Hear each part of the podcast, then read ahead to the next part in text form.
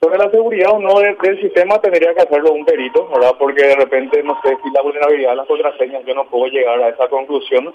Pero eh, en cuanto al control, sí tendrían que preguntarle a la autoridad administrativa si controlan o no esa cuestión y ahora justamente vamos a abocarnos a este hecho en particular y que luego de la au- auditoría, si es que el- la autoridad administrativa descu- descu- descubre otro tipo de hecho irregular, tienen que denunciarlo. Pero ustedes les, les dijeron cada cuándo se realizan estos controles y de qué manera, ¿o no? No, no, no, no, preguntamos y eventualmente en el manual de funciones va a ver si existe algún tipo de control.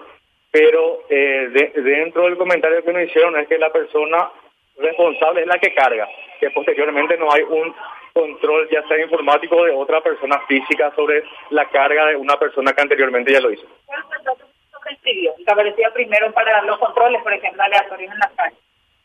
No sé, se sobrescribe el dato de la pedido de detención por extradición de prisión preventiva y posteriormente aparentemente se cargó eh, una extinción de la acción. Pero siempre queda la prisión preventiva previa, pero la, la, el oficial de la calle no va a ver ya porque está sobrescrita la, la, la extinción y ya le aparece sin antecedentes. Metió un dato que dice esta causa ya La no exactamente, esa es la sospecha inicial que tenemos, ¿verdad? Pero todos los datos le digo gracias a la, la celeridad acá del técnico en realidad, que son los, los, los especialistas, eh, pudimos eh, levantar esos datos. Pero es difícil de creer que fue un error, doctor.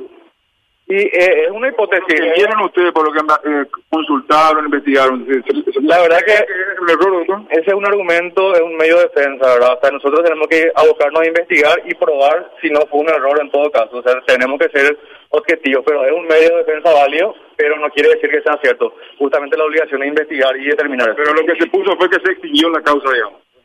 Se cargó un dato de una de una causa que no correspondía en teoría. Pero ¿cuál era esa Abril causa? pasado, abril de 2020. ¿Cuál era esa causa? Sí, sí.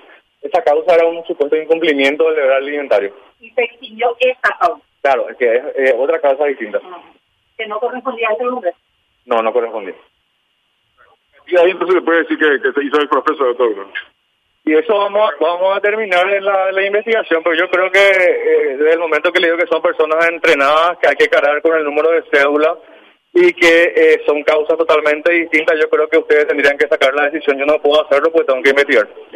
identificó por lo menos ya a esta persona para Tenemos tenemos elementos, sí, para la identificación. Todo está dentro del sistema. Afortunadamente vinimos acá eh, por instrucción de la Fiscalía General y todo tenemos, ya estamos llevando. Decían que lo antes posible iban a hablar con esta persona. ¿Cuándo sería lo antes posible? Y hoy hoy vamos a reunirnos, hay que colectar, hacer los hechos. eh, el Ministerio Público, por lo menos nuestro equipo de trabajo, quiere hacer bien las cosas, eh, porque los hechos, formar las fechas, la- las modificaciones, porque tienen que ver con el software, queremos hacerlo bien para eventualmente llamarlo. Doctor, ¿qué saben del, del subfiscal? ¿Qué sé yo? ¿Mejoró su condición económica? ¿Algo por el estilo?